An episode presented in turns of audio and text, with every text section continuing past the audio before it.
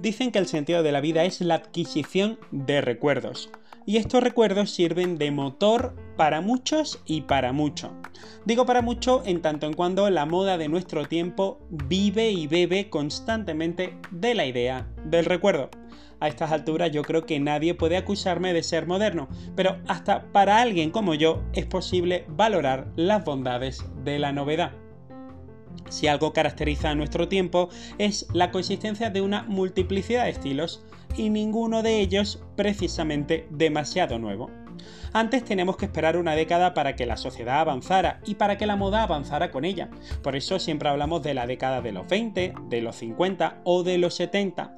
Pero actualmente esto no tendría sentido, fundamentalmente porque se lleva todo. Y porque los usos sociales de los elementos del vestir están aceptados bajo un abanico de pluralidad inaudito. ¿O acaso podrías identificarme cuántas personas te has encontrado esta mañana por la calle que llevaran un pantalón pitillo? ¿Y cuántas llevaban un pantalón de campana?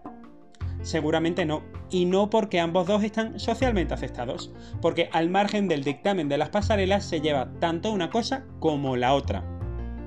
Y bueno, te lo cuento yo, Demetro de la Torre, soy comunicador de moda y hoy, cuando es domingo, son las 21.30, te narro mi podcast Unos Minutos de Moda. Minutos de moda que esta semana quiero dedicárselo a lo que yo llamo firmas de pasado traicionado. Este es un concepto que uso habitualmente con mis alumnos de moda, cuando en clase pretendo tipificarle algunas de las firmas que operan en la industria contemporánea de la moda.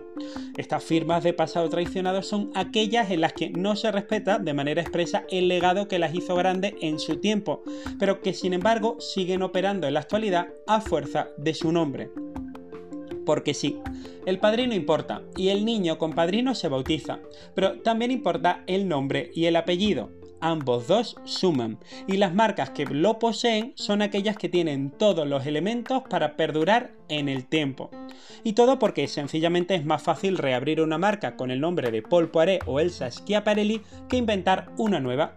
Y lo es solo por el hecho de que ese nombre sigue vivo en el imaginario colectivo, de manera que es más sencillo que el público sienta relación con esa marca en términos de familiaridad y por aquello de que a veces no sabemos por qué compramos un determinado producto más allá de la fuerza de la costumbre, esa misma que nos lleva a fidelizar un perfume o un labial durante 10 años sin posibilidad de réplica, las firmas de moda aprovechan esta virtud para hacer negocio de ello. Y yo te digo que si resucitó Lázaro, si resucitó Kitmos y hasta resucitó el Pope John Galliano, ¿por qué no van a hacerlo firmas cuyos creadores llevan fuera de nuestro mundo 80 años? Esta labor de descongelar para luego calentar, esta tarea de precocinar, no solamente se da en el marco de nuestra alimentación, curiosamente es la especialidad del mundo de la moda. Véase, por ejemplo, el universo de las licencias. Por ejemplo, el de las gafas de sol. Gafas, todas ellas idénticas, fabricadas en el mismo sitio al por mayor, y cuya distribución se hace bajo el paraguas de un nombre reconocido. Y se venden simplemente por eso, porque es reconocido. Y en este contexto, en los últimos años hemos visto el regreso de Schiaparelli, aunque únicamente al ámbito de la alta costura, reinterpretando el legado surrealista de su propia creadora, valedora del shocking pin y del arte como elemento sin el cual no se podría entender la moda, pero también hemos visto el resurgir de firmas como Jean Patou o Courage. Aunque el caso más sonado de entre las firmas cuyos pasados poco o nada tiene que ver con su devenir contemporáneo, sin duda es el de Valenciaga. Su director creativo, Demma Basalia, ha conseguido hacer de un objeto cotidiano, como una bolsa de Ikea, un artículo de lujo valorado en más de 1000 euros. También podríamos enviar desde aquí un saludo, seguido de un interrogante, al flamante director artístico de Givenchy, Matthew M. Williamson, quien en su debut para la casa francesa hace escasamente un mes ha presentado un bolso de acabado triangular a caballo entre lo satánico y lo prehistórico, para acompañar, eso sí, porque todo hay que decirlo, una propuesta con looks que no están nada mal. Aunque, ¿qué es lo que venden hoy las firmas? ¿Ropa o accesorios? Se lo digo porque creo que Matthew M. Williamson debería de tener en cuenta esta idea.